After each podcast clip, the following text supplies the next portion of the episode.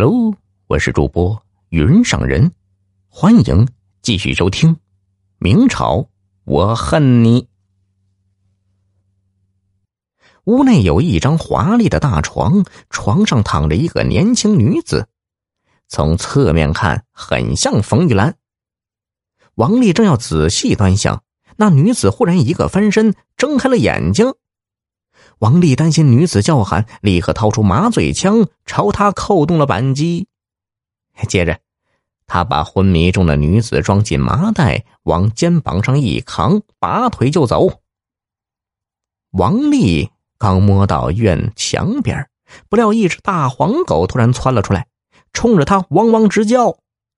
紧接着，远处的几间屋子亮起了灯光，王丽吓坏了，赶紧用枪。大黄狗纵身爬上墙头，拽着绳子把麻袋拉了上去，转身翻出缝斧，扛起麻袋，玩命的往河边奔跑。此时啊，冯府内已经是锣声大作，捉贼声喊成了一片。王丽一口气跑到河边，把麻袋放进小船，划动双桨，直奔对岸。当王丽气喘吁吁的爬上马车时，河对岸已经亮起了许多火把。王丽知道冯府家人很快就会追过来，就赶着马车拼命逃走。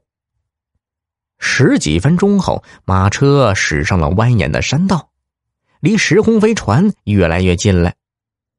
王丽擦擦额头的冷汗，长长的吁了一口气。不料，就在这一时啊！背后突然响起一阵马蹄声，只见许多公差举着火把追了上来。王丽一看这情形，知道冯员外肯定是报了官了。公差们一边追一边喊：“哎，快停车！停车！”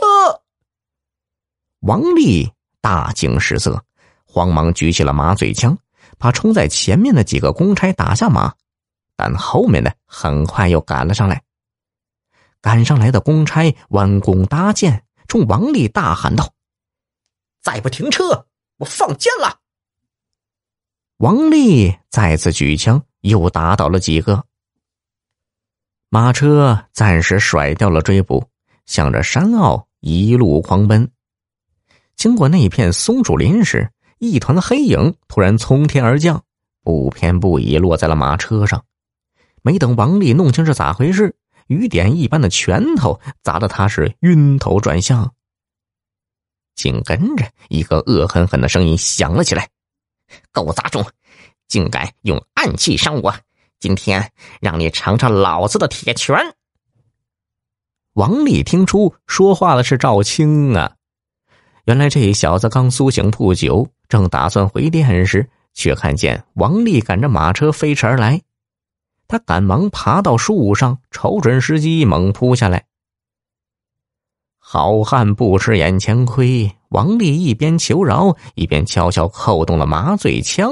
然而，这回赵青没有倒下，因为麻醉弹已经打光了。王丽顿时吓得是瘫软如泥，赵青则骑在他的身上，挥拳如雨。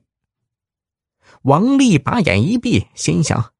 完了，车上有仇敌，车后有追兵，这一回我这死定了。可就在这时，只听赵青突然惨叫一声，停住了拳头。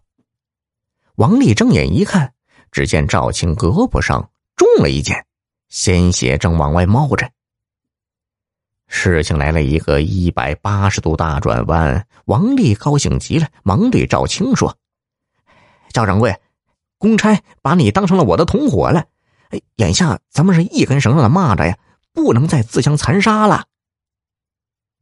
赵青咬牙拔下剑，回头瞅了瞅，见一个公差拉弓搭箭，又向自己瞄准呢。赵青气坏了，顺手从怀里摸出一只飞镖，朝后面打去。只听“哎呦”一声，那公差中镖落马。被后面赶上来的马匹踩了个稀烂，山道上顿时是乱作一团。王丽见状，幸灾乐祸的说：“赵掌柜，您亲手杀了公差，成了真正的罪犯，咱们得一起逃命啦。赵青这才醒悟过来，但后悔已经晚了，只得跟王丽握手言和，成了难兄难弟。